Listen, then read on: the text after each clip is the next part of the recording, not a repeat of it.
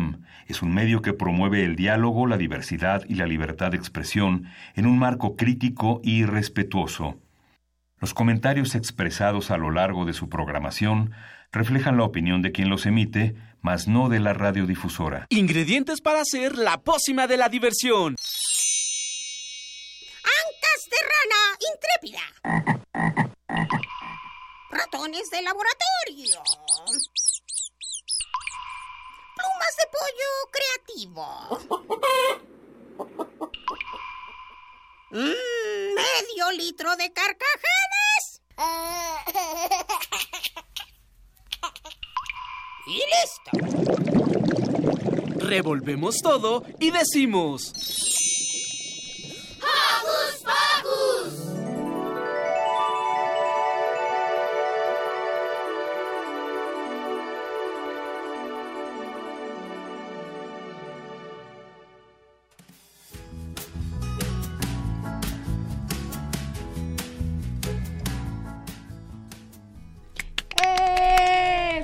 Bienvenidos una vez más a Hocus Pocus. Estamos muy contentas de estar con ustedes. Yo soy Silvia, los saludo con un sonoro beso. Yo soy Lucy y estoy muy feliz de que estén escuchando su programa favorito, Hocus Pocus. Yo soy Yvonne y los acompaño esta mañana.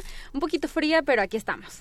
Eh, yo quiero empezar hoy con los saludos porque quiero mandar una felicitación de cumpleaños a Alex, que cumplió años ayer. Te queremos mucho, Alex. Y saludos también, por supuesto, a Mini Santi. Les mando muchos besos. Bueno, yo le quiero mandar saludos a todos mis primos y a todas mis primas y los quiero mucho. También le quiero mandar saludos a mi mejor amiga Sofía y a Luca y a Maya. Yo le quiero mandar eh, saludos a mi familia y sobre todo felicitaciones a Alika y Alexa que se fueron al kinder. Ya este lunes fue su primera semanita. Felicidades a todos ellos y le damos la bienvenida a nuestro equipo de producción comandado por Carmen Sumaya.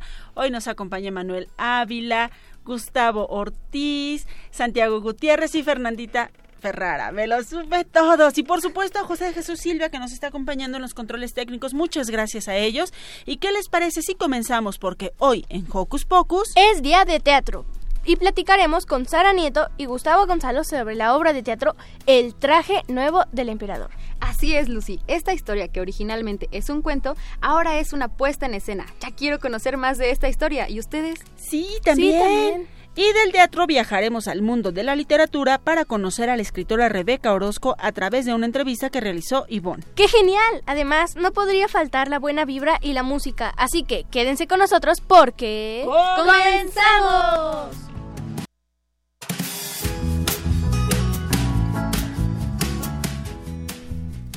Toma todo lo que tengas a la mano, no importa si es compu, tableta o celular, y conéctate con nosotros en nuestras redes sociales. Ya lo sabes, Facebookea con nosotros en Hocus Pocus Unam y descubre mucho más sobre tu programa favorito. Pero si lo tuyo es el Twitter, búscanos como arroba hocus pocus guion bajo unam. Pícale al corazoncito para poder interactuar con nosotros. Y comencemos este sabadito con una rolita de la banda chilena La Lechuga Mecánica y Los Cabrólicos. Escuchemos ADN.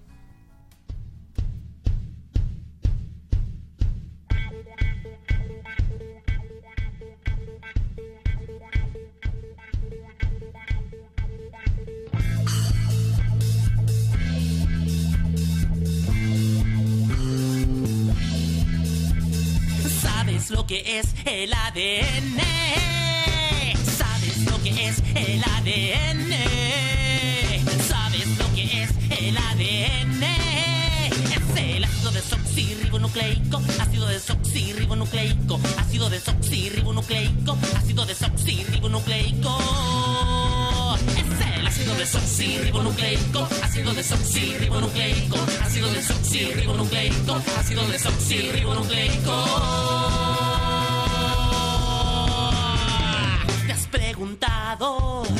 Por qué eres igual a tu mamá? ¿Te has preguntado por qué eres igual a tu papá?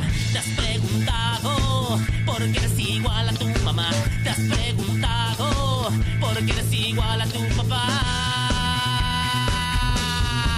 Es el ácido desoxirribonucleico, ácido desoxirribonucleico, ácido desoxirribonucleico, ácido desoxirribonucleico, ácido desoxirribonucleico, ácido desoxirribonucleico, ácido desoxirribonucleico, ácido desoxirribonucleico.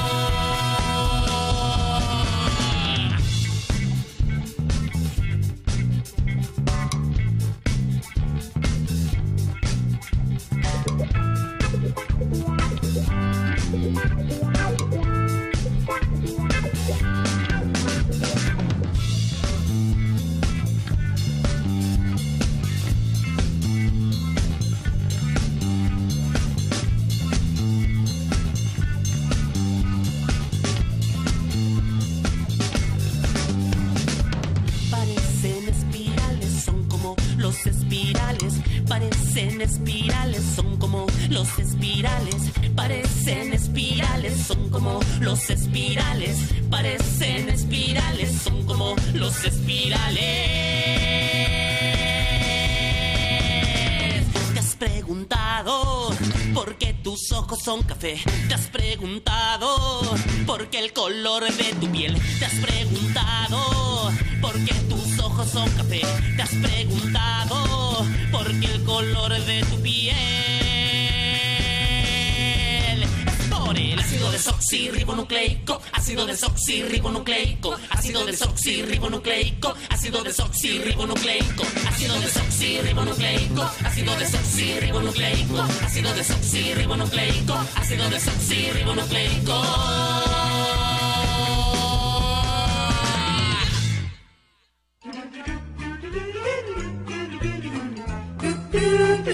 ¿Listo micrófono? ¡Yeah!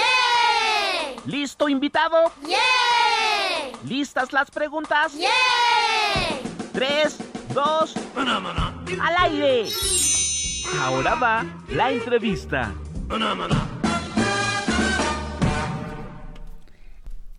En un reino lejano había un emperador al que le encantaban los trajes. Tanto le gustaban que destinaba su tiempo y el oro de su reino a satisfacer su amor por las telas finas. Un día llegan a su reino dos estafadores que se hacen pasar por sastres y todo cambia cuando estos le, les le confeccionan un traje nuevo. El traje nuevo del emperador es el título de esta historia y para contarnos más de esta puesta en escena está con nosotros Sara Nieto, directora de la obra, y Gustavo Gonzalo, parte del elenco. Bienvenidos. Bienvenidos. Gracias por invitarnos. Bueno, ¿por qué van a retomar el cuento del traje nuevo del emperador en su obra? Bueno, eh, creo que, el cuento del nuevo traje del emperador es, un cuento universal. Se escribió en el siglo XIX, principios del siglo XIX, y, bueno, y creo que toca temas que, que todavía son muy vigentes y siguen siendo vigentes como sobre todo, o sea, el núcleo, el núcleo de la obra habla de cómo ver de nuestra mirada, ¿no? de la honestidad de nuestra mirada, que al final es la honestidad de la mirada de un niño, que es la que, el que descubre que realmente el, emperador no lleva ningún traje. ¿no? Entonces, bueno, pues como universal, como cuento universal, creo que, que está vigente como cualquier obra universal. ¿El rey va a salir en calzones? Eso no se puede decir. Eso es un spoiler. y es un emperador. Es ah, como, bueno, viene a ser lo mismo. El emperador es como. Yo creo que en el cuento pusieron un emperador como. Como símbolo del poder omnipotente. Del poder omnipotente más elevado, ¿no? Mm. Gustavo, ¿tú qué personaje realizas en la obra? Yo soy el primer ministro, soy la mano del emperador y soy el más servil, es el que anda buscando a los sastres por todo el reino para que le confeccionen el traje más maravilloso del mundo. Y bueno, ahí está, luego hay una dama también en la corte, somos un primer ministro y una dama que luchamos por el, por el cariño del emperador. ¿Y tú logras ver ese traje? Ay, yo no lo veo, pero hago que lo veo. Para que mi emperador no se enfade o piensen que yo soy tonto o, o estúpido, no soy digno de mi cargo, ¿no? Ahí está también la hipocresía del poder, las dobles morales, todo. ¿Cuántos actores participan? Cinco. Cinco. Está el emperador, que es el protagonista, el primer ministro, que es su mano derecha, y la dama, que representan, digamos, la corte, ¿no? Y luego eh, Riff y Raf, que son dos personajes bastante clownescos que representan a los sastres. Y, la, y bueno, hay un personaje que es la dama, que es importante, que también hace de narradora hace de dama y de narrador y también es importante señalar que en el cuento original no hay ningún ninguna mujer yo he querido añadir una mujer porque quería un punto de vista femenino en toda esta corte tan masculina oye eso es bien interesante justamente ahora que las mujeres nos estamos empoderando, que estamos descubriendo como todas las posibilidades que tenemos y que se está pugnando en esta sociedad. Platícanos un poco más acerca de este personaje en esta obra. Bueno, eh, creo que, mm, que yo quería un punto de vista femenino precisamente por eso, o sea, porque creo que también dentro de, de la obra la dama tiene un tipo de picaresca y un tipo de, de relación con el, con el emperador que, que es muy que es muy divertida. Entonces eh, quería como como añadir la sutileza femenina dentro de todo de todo este entramado tan tan tan tan masculino. Entonces ella también tiene una relación con el rey es muy vanidoso y siempre está haciendo mascarillas faciales y, y les hace la, la manicure, la pedicure, se hace todo. Entonces con la dama mantiene esta cosa de que ella le mantiene bello ¿sabes? Eh, a él, entonces hay como, como una especie de, como de codependencia muy divertida y ella también se ríe un poco de él, o sea, ella tiene como un punto de vista, por eso también le dice de narradora, la narradora entra y sale del cuento y tiene como un punto de vista muy claro respecto a lo que, a lo que ve, ¿no? Claro. Y bueno, ¿qué, qué valores le está dejando esta puesta a los niños? A los niños los el principal valor es que no sean influenciables, sino que tengan opinión propia, que sean ellos mismos con lo que ven y con sus conocimientos su pequeña experiencia los que tengan que mantengan sus decisiones, o sea, que no sean muy manipulables. Y también el valor de que no lo más importante en la vida es tener grandes trajes, etc., etc., sino también tener una cultura, una educación, un la amistad, pues son valores como que las pequeñas cosas de la vida a veces son las más importantes, ¿no? Mm. Va un poco en contra de todo este mundo de consumismo y donde ser el mejor o ser el más famoso, el más popular, el tener más like es lo que se impone. Aquí es más eh, lo pequeño. Mm. las pequeñas cosas de la mm. vida que nos dan la felicidad. Y las relaciones de poder que también son muy importantes, o sea, hasta qué punto nosotros tenemos una, también es eh, eh, para que reflexionemos nosotros, los adultos, hasta qué punto, mm, eh, qué relaciones tenemos con el poder, con nuestros jefes, con todo, y cuando les decimos que van bien vestidos, van mal vestidos simplemente porque queremos que nos quieran. Entonces, eso también se extiende en las redes sociales, como, como uno sale maquillado y, tal y precioso y se pone y dice, no es que soy súper feliz y luego se quita la máscara y realmente está en su casa muerto de tristeza. Entonces, un poco eso, o sea, que, mm, que, recuperemos un poco como el centro de nuestra honestidad y esa mirada y esa mirada visceral que tienen los niños, ¿no? Que dicen lo que piensan, que no la perdamos tampoco los adultos. De hecho, participa mucho durante la obra, es muy interactiva y no se buscaba ese resultado, pero son ellos mismos los que toman la decisión de participar. Y muchísimos, muchísimos, además con cosas muy interesantes. ¿Y cuál ha sido la reacción del público ante esta obra? Pues un poquito eso que te estaba contando. Los niños, aunque sean muy chiquitos, que tengan dos años, se quedan muy pendientes de la obra. Y también tienen... Lo bueno es que es una obra que va desde los dos hasta en adelante, porque también a los padres les gusta, porque es una sátira, ¿no? Y entonces hay, ciertos elementos. Pero la recepción es muy buena porque participan muchísimo durante mm. la obra los niños. Eso está espontáneamente. Justo lo que decía también Sara, enfatizar que cuando haces este tipo de trabajo para los niños hay que pensar muchas veces no se piensa en los adultos, porque siempre los niños van acompañados de un adulto. Sin embargo, a los adultos a veces es a quien más nos pegan ese tipo de mensajes.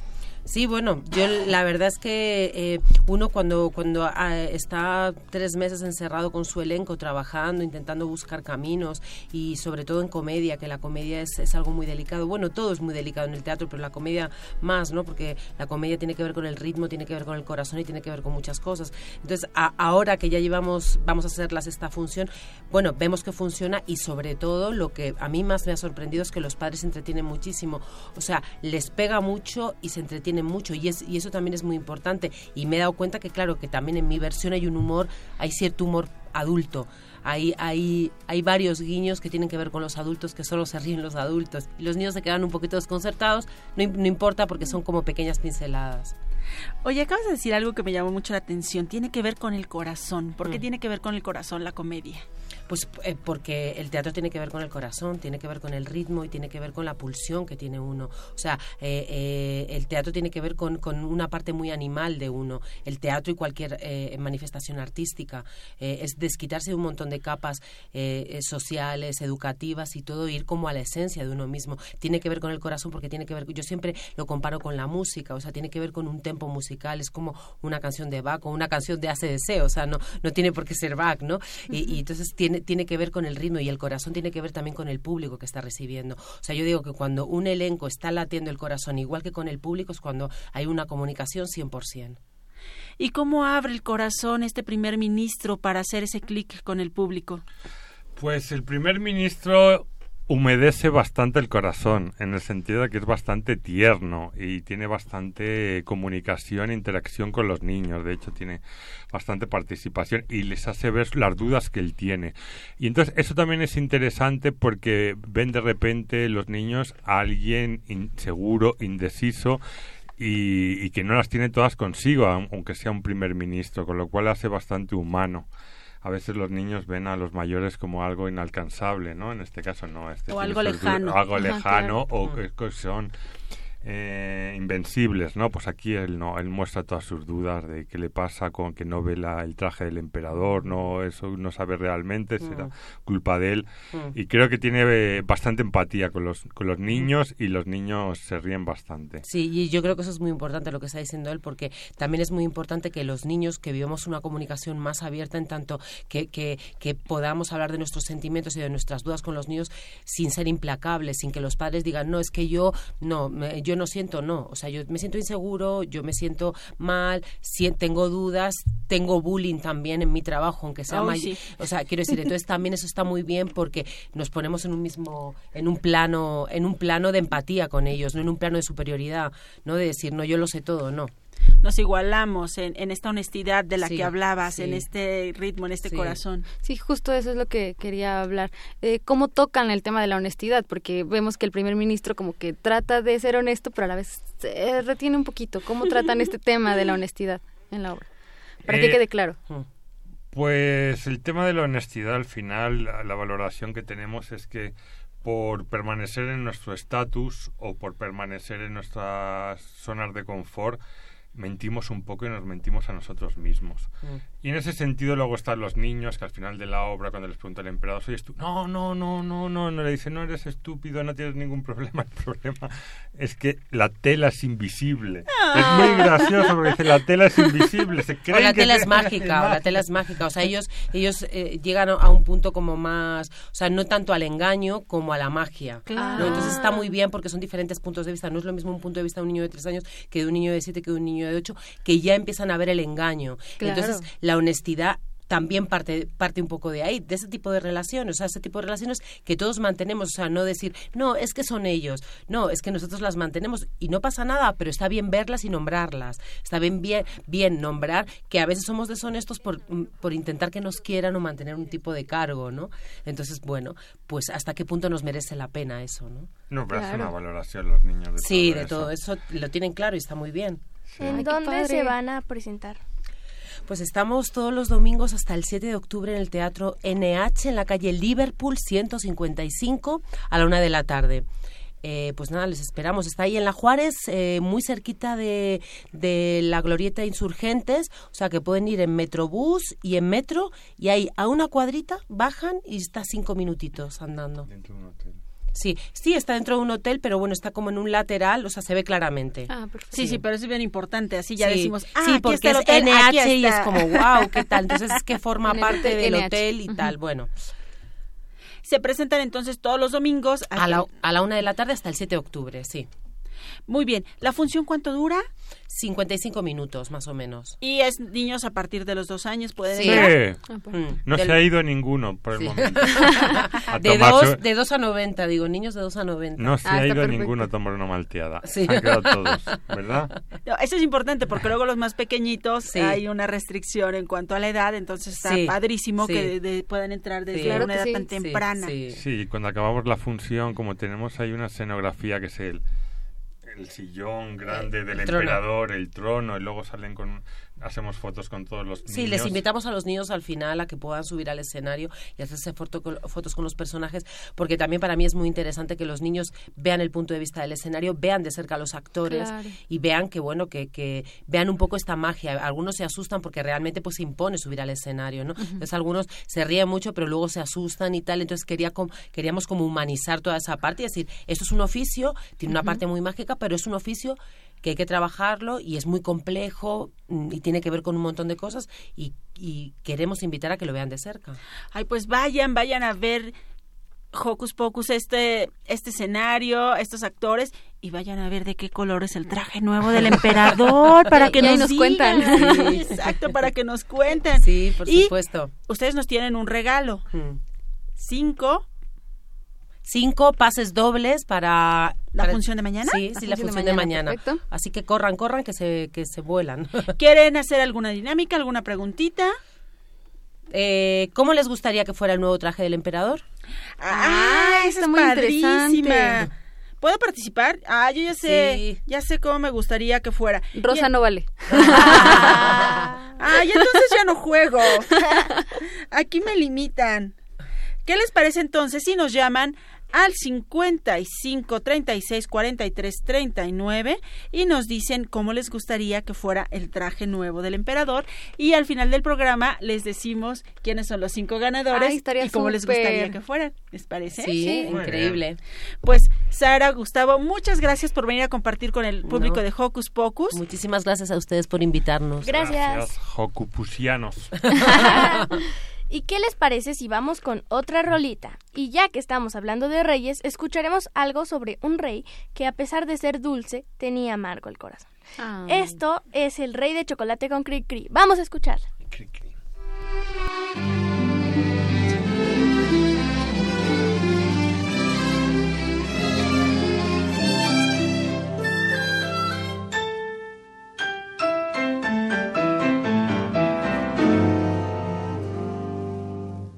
Hubo un rey en un castillo con murallas de membrillo, con sus patios de almendrita y sus torres de turrón. Era el rey de chocolate con nariz de cacahuate, y a pesar de ser tan dulce tenía amargo el corazón. La princesa Caramelo no quería vivir con él, pues al rey en vez de pelo le brotaba pura miel. Ay, aquel rey al ver su suerte comenzó a llorar tan fuerte que al llorar tiró el castillo y un merengue lo aplastó.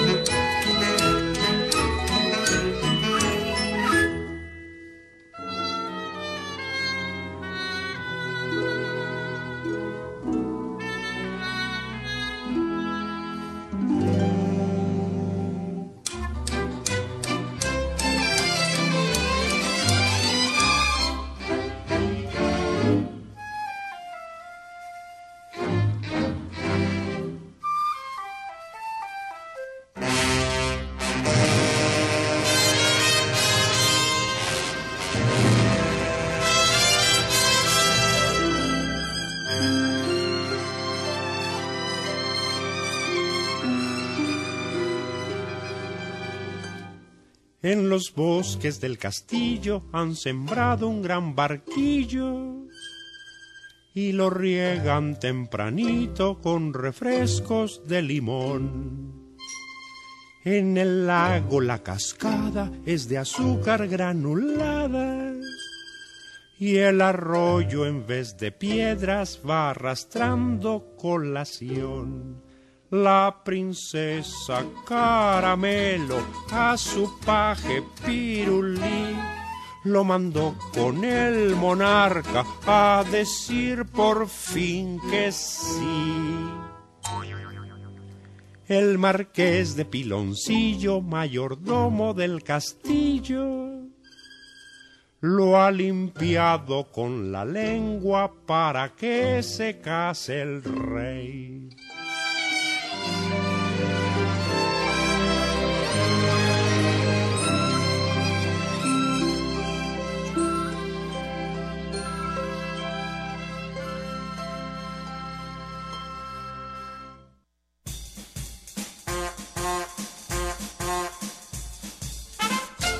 Con un pase mágico, entra en contacto con nosotros. El número es 5536 4339. Va de nuez. 5536 4339. Escuchas Hocus Pocus, la fórmula mágica de la diversión. 96.1 FM.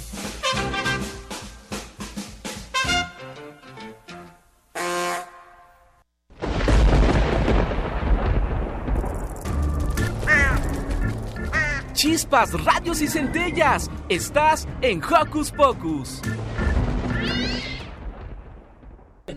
Y seguimos en Hocus Pocus y ahora escucharemos la entrevista que realizó nuestra querida Ivonne Morán a la escritora Rebeca Orozco. Rebeca Orozco es una mexicana nacida en Ensenada, Baja California. En 1996 publica su primera novela Entre Coyoacán y Amores, para más tarde incursionar en la literatura infantil. El 2015, Canal 11 crea un cortometraje animado inspirado en su historia, Las piezas de rompecabezas, y que ganó en 2017 dos premios en el Festival Audiovisual para Niños en Chile. En 2007 obtiene la beca del Fondo de Cultura y las Artes del Estado de México para escribir Tres Golpes de Tacón, una novela sobre José Ortiz de Domínguez que publicó el Grupo Planeta en agosto de 2009. Dicha editorial publica también sus novelas Amor de mis amores de 2011 y Mujer de Azafrán en 2015. Escucharemos sobre su última publicación, Antolín y el taquito de sal. Adelante. Nos encontramos aquí con Rebeca Orozco, autora de Antolín y el taquito de sal. Bienvenida, ¿cómo estás, Rebeca? Pues mira, muy muy contenta de estar aquí en esta estación de radio que a través de los años para mí ha sido realmente importante escucharlos, oír la música, las entrevistas, los programas de niños. Entonces me, me, complace estar aquí realmente y en este programa. Y bueno, pues hoy nos presenta Santolín y el taquito de sal. Cuéntanos un poquito. Bueno, eh, Antolín es un niño de 14 años eh, que vive en San Luis Potosí, eh, digamos que vive eh, muy modestamente en una especie de chocita con, su familia y su hermano, sus padres y su, y su, hermano Blas. Y lo curioso es que él trabaja en una hacienda de San Luis Potosí de los señores Almanza, trabaja como chef de un cocinero francés.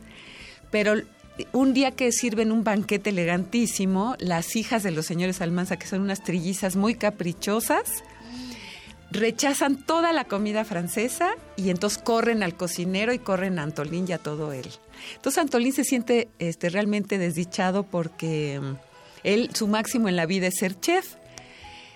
Entonces este, se va a su casa y, él dice, yo, yo, quiero seguir con mi idea de, de ser chef y al momento en que su mamá le hace un taquito de sal, eh, le llega una inspiración, ese sabor tan, tan mexicano le hace decir, bueno, yo voy a ser un chef, pero no francés, sino mexicano, y lo que voy a hacer es ir por todo el país y recuperar, recopilar recetas mexicanas y hacer un libro, y con eso voy a intentar volver a trabajar con los señores Almanza, pero ahora con recetas mexicanas. Entonces, ese es el tema. Te inspiraste obviamente en la cultura mexicana.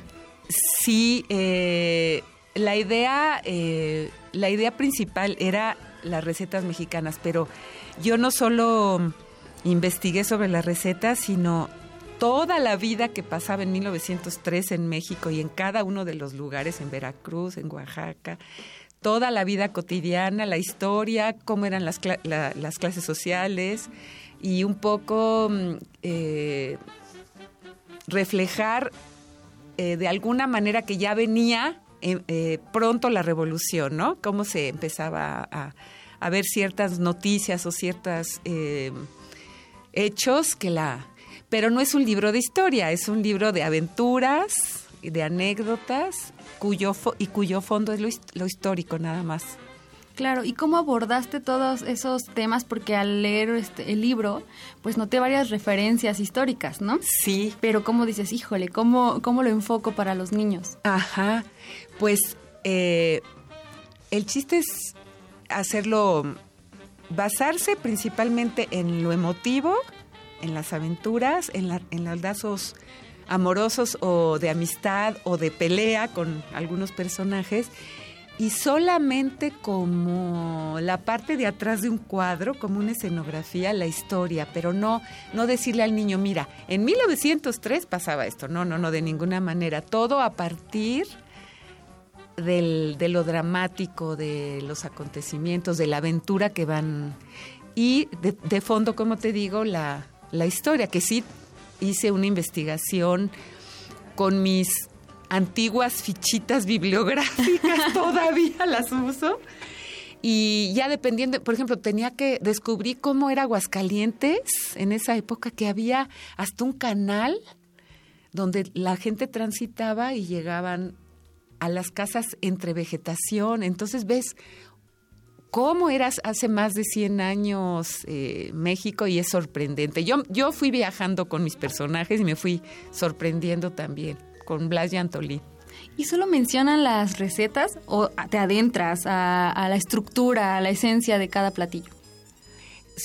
Eh, digamos que se trata eh, de dar la receta, pero no, no exploro el lado eh, gastronómico y culinario, sino que el chiste es la relación que Antolín y su hermano Blas van estableciendo con las personas que les van dando las recetas, porque ellos van buscando, ¿quién nos podrá dar una receta? Entonces van a un mercado en Tasco y el chiste no es tanto hablar profundamente de la receta, sino de la señora que hace un platillo que, que, que, que, les va a dar una receta, que finalmente nunca les da ninguna receta a ella, porque es así, es mía, ¿no? Pero el chiste es hablar de la historia de, de este personaje y los manda, por ejemplo, la aventura aquí o el chiste es que esta señora les dice, les voy a dar una receta, ah, sí, al final sí les da, les voy a dar una receta pero solo si me van a buscar a la, a la,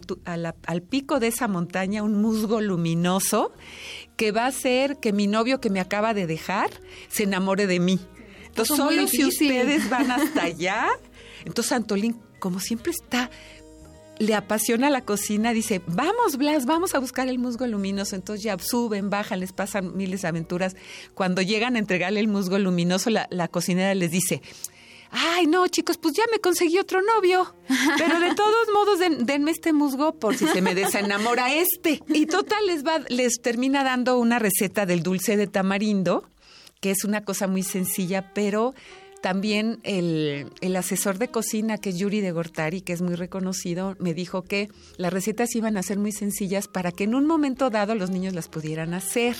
Entonces, este, pero claro, recomiendo que siempre con ayuda de un adulto porque es molcajete, metate, fuego, olla, ¿no? Entonces sí, por eso son tan sencillas las recetas. Instrumentos tradicionales de aquí en México. Sí, sí. Y bueno, eh, pues no, no escribes tanto para, para niños, has escrito para adultos y todo. ¿Por qué escribir para niños? Eh, pues me, me gusta muchísimo la niñez me sorprende siempre las preguntas que me hacen cuando yo voy a presentar un libro o les voy a hablar de alguna historia, me sorprenden mucho las preguntas, siempre me rebasan. A veces no sé qué contestar y siempre eh, me dan alguna lección y el, el, mundo de los niños como que me anima a, a mucha fantasía, a mucha ilusión, a no sé, a, a, mucha aventura, mucho este mo, pues, personajes extraños. Entonces me, me gusta mucho estar en, en, el, en, la literatura de los niños y yo disfruté, tuve una niñez eh, realmente muy disfrutadora también y creo que es una manera de volver a estar ahí en ese momento mío. ¿Y Antolín tiene parte de tu esencia de niña? Sí, yo creo que sí, toda ¿sí? inocentota soy yo. y él también como que necesitaba crear un personaje muy inocente que, que podría parecerse al tamal de dulce, Antolín. Oh. y que yo necesitaba un niño realmente apasionado con lo que con la cocina, pero también inocente y que todo lo que iba viviendo lo viviera realmente con mucho asombro, eh, con todos sus sentidos. Eh, entonces creé ese personaje de esa manera y muy humilde para que también este, luche por la vida. Y, y, y, luego le dije, pues necesita alguien que lo acompañe y que sea la contraparte de él y que sea burlón y que meta travesura y que meta emoción al Antolín, entonces cree ¿Cómo? ¿Son habla su hermano, Ah, que es más chico, pero es mucho más fuerte y más grande, el chico. Sí, siempre los hermanos son muy diferentes. Muy diferente. Y Antolín Ajá. es medio fideíto, todo débil. Sí. Así, si juegan trompo o juegan a las eh, luchitas, ¿cómo se dice? A las fuercitas, ajá. Antolín es un fideíto y el otro siempre gana. Entonces, es, es esta contraposición de los personajes. Y entonces, ¿qué vamos a aprender en Antolín? Más que aprender, vamos a sentir esos ambientes de conversación, de amistad, de, de- de- convivencia en la cocina, que todo el mundo se reunía ahí, que se contaban las leyendas, que la abuela, el, este, la tía, la madre, los niños jugando en la cocina, mm, oler la salsa del molcajete, escuchar el metate. Entonces, yo creo que trato yo de, de hacer sentir a los niños imágenes, cosas, sensaciones, olores. Es lo que más, más trato. Ya quizá los niños aprenderán algo, pero eso ya quizá ellos ya lo decidirán. Pero yo lo que intento es, mira, desde la portada que está preciosa y todo, Sí. ah, ya empiezan los sentidos a, a, a- a bullir, ¿no? Desde el título dice taquito, eh, bueno, El Antolín taquito- y el Antolín y el taquito, de, de sal. sal, Y yo me sí. acuerdo mucho del taquito de sal que me daba mi abuelita y de Ajá. tortillas hechas a mano, ¿no? no, no. Y ahorita que dices la salsa en molcajete, Y, seguramente desde el olor y tocar la, La la- textura, y hacer el taquito el y taquito, todos los todo. sentidos, ¿no? Todos los sentidos. ¿Qué otros platillos, aparte del dulce de tamarindo, eh, pueden eh, practicar los niños que leen este libro? Hay uno que es muy sencillo que se llama, eh, porque también hay bebidas, el agua de obispo en Morelia, es, haces hazte de cuenta que un agua de Jamaica en una, bueno, si son muchos, una jarrota, picas fruta y luego es fresca, ¿no? Y luego le pones cacahuates tostados. Entonces, una de las cosas que dicen Antolín y Blas es que es maravilloso porque se quitan la sed, sienten la frutita, pero de repente un cacahuate te truena ahí en la boca y sientes un sabor delicioso. Entonces, esa es una de mis favoritas, esa bebida.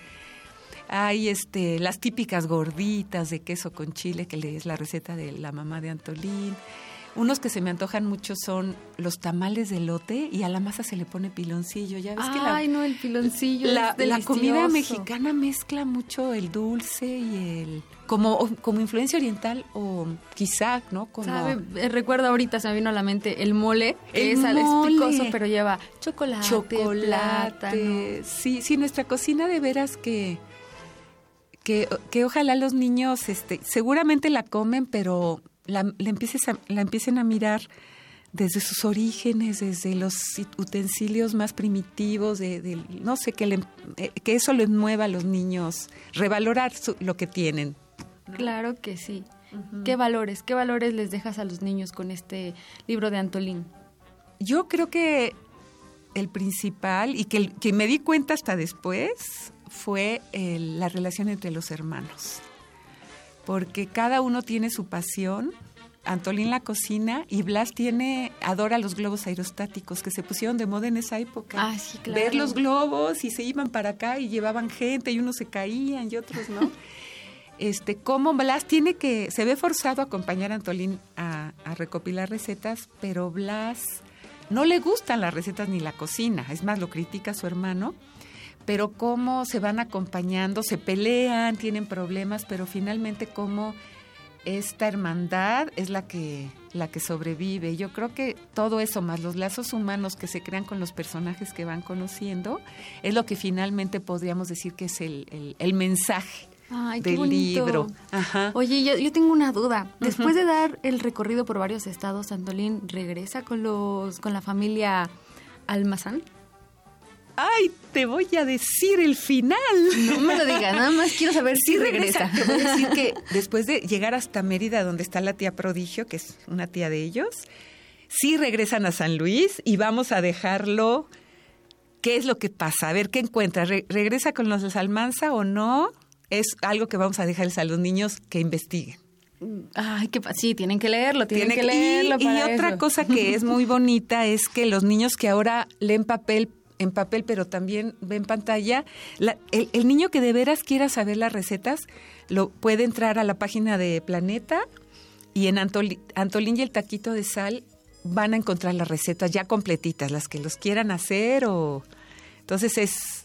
No, pues es la página de internet, ¿dónde los vamos a encontrar?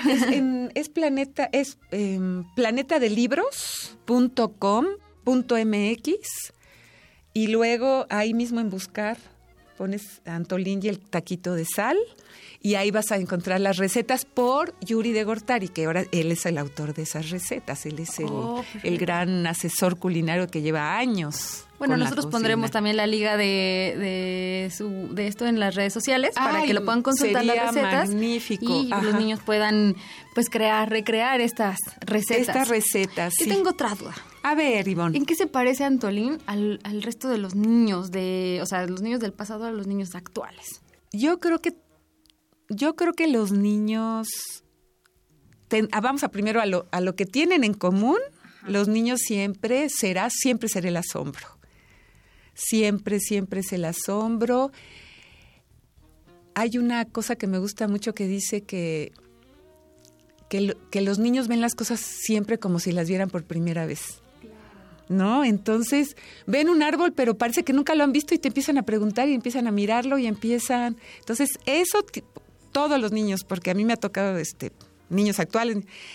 La diferencia sería que antes la vida era más social y ahora es más individual. Los niños, todo se daba en comunidad, las conversaciones, las grandes mesas, los festejos, la abuela, tu abuela. Sí, claro. Bueno, eso es muy, muy, muy para acá lo tuyo, ¿no? 1903, pero...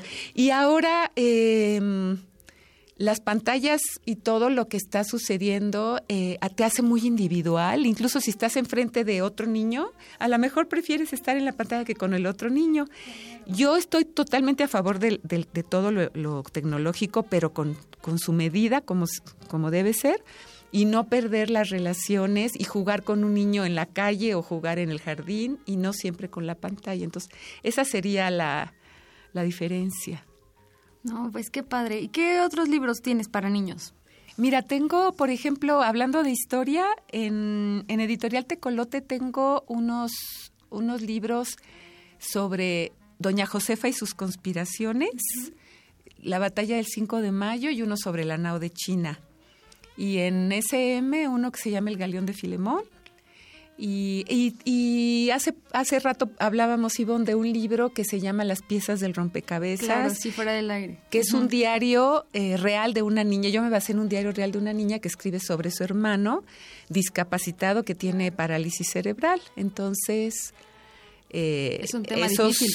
es un tema difícil y también he escrito sobre el chamaco Covarrubias, que es de del pintor este Miguel Covarrubias, que le decían el chamaco porque se llenaba, lo, comía muchos dulces y se les llenaba los cachetes. Entonces, ya de grande. Entonces le decían el chamaco.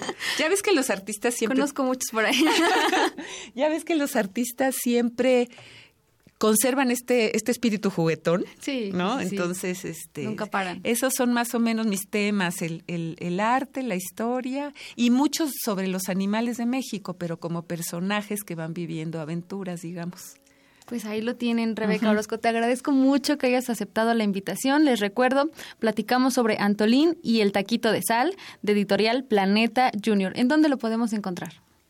Pues mira, eh, ya, yo ya vi que lo tienen, no sé si se pueden mencionar los nombres de librerías o en general se puede, este, ya vi que está en, Gandhi, en El Péndulo, en El Sótano, en Sanborns, en, bueno, está en, Planeta distribuye a lo grande, incluso fuera del DF. Entonces, porque ya me han entrevistado personas de varios lugares fuera del DF que ya lo tienen, entonces ya. Sí. Pues agradecemos mucho y cuando tengas otro libro, mira, esta es tu casa, las puertas están abiertas. Bueno, encantada, sí. Y bueno, tenemos sorpresas más adelante.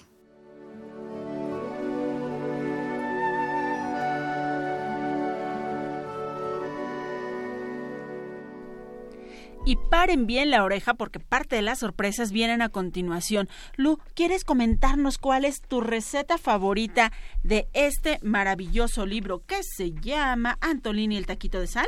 Sí, bueno, aquí está un, recetario, como ya lo dijo nuestra querida Ivonne, y vienen varias recetas y de aquí mi receta favorita es los cocitos de Yucatán porque a mí me gusta mucho la comida yucateca. Ay, es deliciosa. Sí.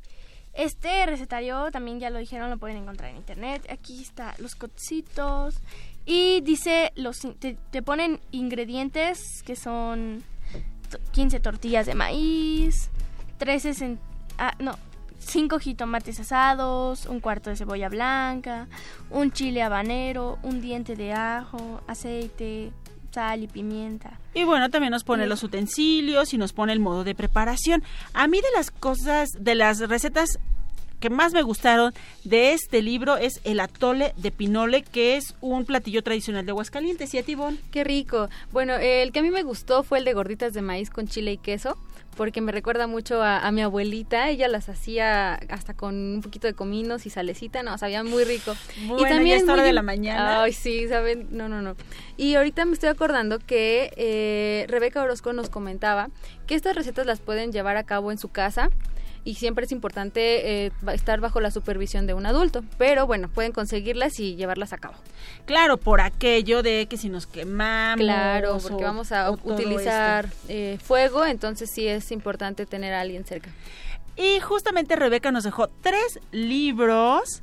Así que si ustedes nos llaman y nos dicen cuál es su platillo favorito y de qué estado es, pero que sea verídico, ¿eh? ¿De qué estado es ese platillo? Y nos llaman al 55 36 43 39, si era así, Bon. Así es, 55 36 43 39. Y nos dicen cuál es su platillo favorito y de qué estado se pueden llevar uno de estos maravillosos libros que además están autografiados por la autora. Así está increíble.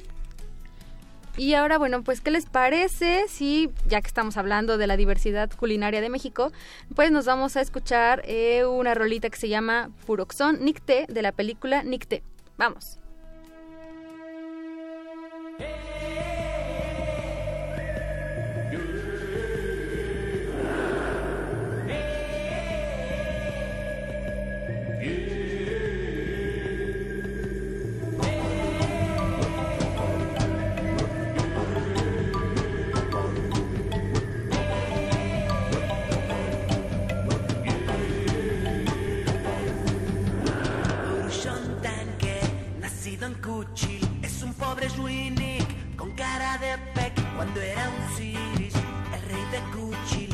Lo dejó con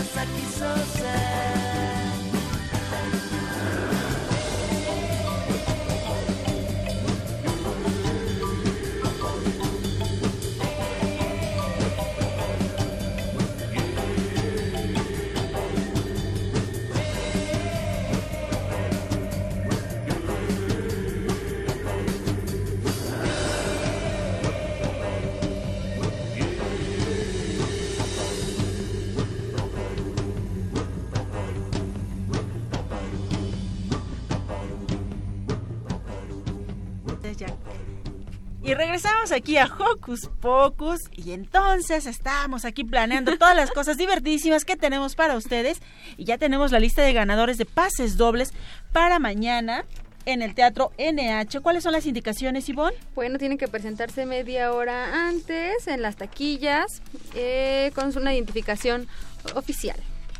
Bueno, aquí están los ganadores. Como primer ganador tenemos a Horacio Medina Sánchez y él propone que el traje sea de metal. Oh, Como segunda ganadora tenemos a Chris, digo, según ganador, perdón, Cristian Arai- Araiza. Araiza Milán y él propone que sea de tela resistente. Como tercer ganadora tenemos a Verónica Ortiz Herrera que propone que sea amarillo. Luego tenemos a Ameyali Pérez Hernández que propone que sea de diamante. Y por último tenemos a Jazmín Duarte Cedillo que propone que sea de satín. Muy Wow. bien, y lo que ustedes nos siguen llamando al 55 36 43 39 para decirnos cuál es su platillo favorito y de qué estado es representativo, nosotros los dejamos con estas recomendaciones que nuestro amigo Eduardo Cadena dejó especialmente para ustedes. ¿Qué hacer este fin de semana? Ver, escuchar, sentir, reír, disfrutar. ¿Qué hacer en tu tiempo libre? Aquí te recomendamos.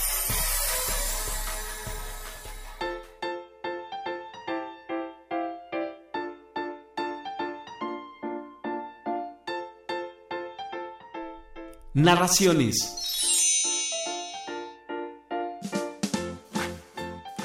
Las cosas suelen ser un espacio de paz y seguridad.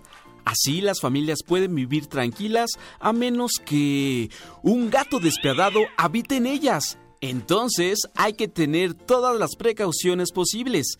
Entérate del desenlace de esta historia en voz de Nacho Casas. Mañana domingo 26 de agosto en punto de la una de la tarde. El lugar, Centro Cultural Elena Garro, ubicado en calle Fernández Leal, número 43. La entrada es libre.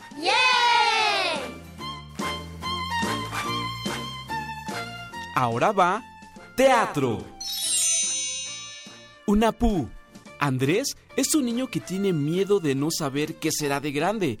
Cree que no sirve para nada y que nunca encontrará su verdadera vocación en la vida. Su abuelo aprovecha para contarle la historia de Unapú, un niño indígena que vive en las montañas y que le gusta crear historias, contarlas a la gente, aun cuando sus padres creen que pierde el tiempo y que morirá de hambre si no trabaja en un trabajo común como las demás personas. Unapú se presenta mañana domingo 29 de julio a las 12 horas en el Centro Cultural de España, ubicado en el pasaje cultural Guatemala número 18 en Donceles 97 en la Colonia Centro. La entrada es libre. Pipí. Pipí es una obra de teatro en la que conoceremos a Claudia, que sufre el problema de hacerse pipí cada noche, ocasionando que sus padres la reprendan y castiguen continuamente. Claudia piensa que es la única a la que le sucede esta desgracia. Por si fuera poco, un hermanito viene en camino en la panza de su mamá. Entonces, ¿no estaba hinchada de pipí? ¿Por qué este puede mearse con tal impunidad?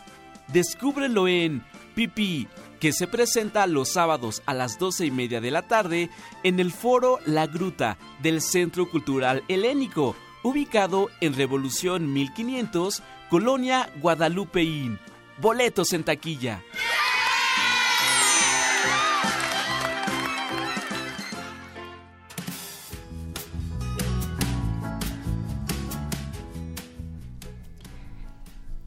Y ya regresamos a Hocus Pocus. Y bueno, les queremos comentar que no está con nosotros Lalo Cadena, como ya se dieron cuenta, pero bueno, él está en una misión especial y regresará muy pronto. Y yo quiero además recomendarles una película mexicana, estadounidense, británica que está divertidísima que van a poder divertirse chicos y grandes porque es una caricatura que veíamos los ahora adultos. Y sin embargo ahora le hicieron película y tiene muchas referencias a todas las costumbres y a todas las cosas que los niños de ahora están acostumbrados y se llama Ahí viene Cascarrabies. Está en cartelera actualmente, así es que pueden ir este fin de semana, llevar a sus papás y divertirse con ellos. Y rápidamente les vamos a decir que Tania Renata Leal nos dice que su platillo favorito es el agua de pinol y el pan de Chiapas. Y Manuel Alejandro Hernández nos dice que su platillo favorito son los chiles en hogada de Puebla. Y Tania Vargas nos dice que su platillo favorito es el mole poblano de Puebla. Nosotros nos despedimos. Yo soy Lucy y espero que hayan disfrutado este programa.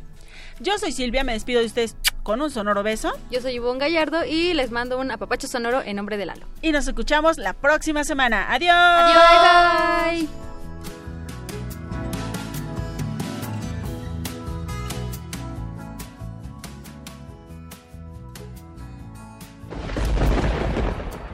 Radio UNAM presentó el espacio donde las niñas y los niños usan la magia de su imaginación.